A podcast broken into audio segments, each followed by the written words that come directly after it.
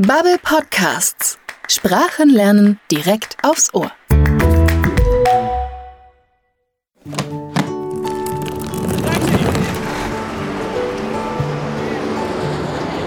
Sit back, relax, and enjoy the ride.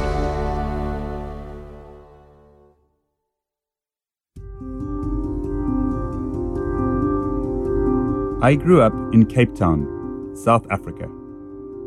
Until the 1990s, South Africa had a system of racial segregation called apartheid. In this system, the government treated people differently based on what they looked like and who their parents were. South Africa was a country where only white people had real freedom. Everything was decided by your race where you could live, what job you could get, and even who you could marry. Hospitals, schools, restaurants, and beaches were segregated. Voting rights were also extremely limited. It was a horrible system of inequality. I had liberal parents who did not like apartheid. We were against the system, but I think it's important to say because I am white, I also benefited from it. I had freedom that so many other people didn't. For example, I had a good education. When I was 19 years old, I went to the University of Cape Town. In the 1980s, the university started to become more inclusive, and more students of every race studied there. It was still not equal, but it was better than other places in South Africa at that time.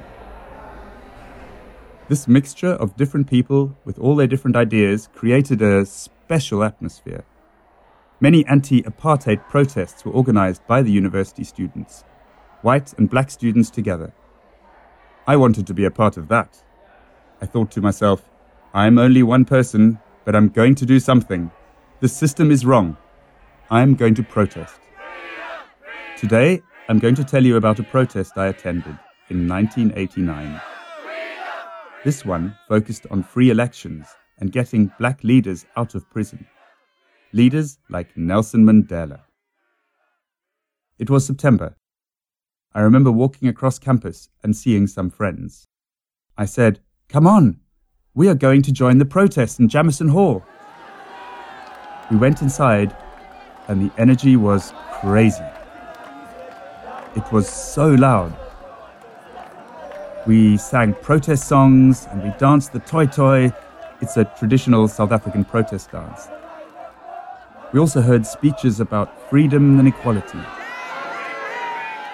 A short time later, the protest started to move. One of the leaders shouted, We're going to march to the Parliament building. We left the university and started walking down the road. People were dancing and singing and shouting and holding signs.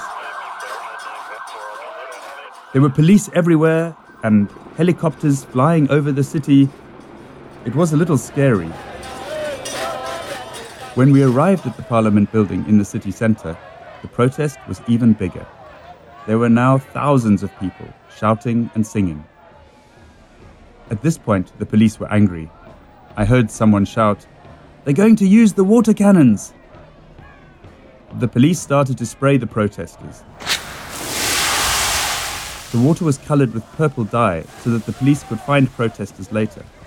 But the protest didn't stop until the police used tear gas.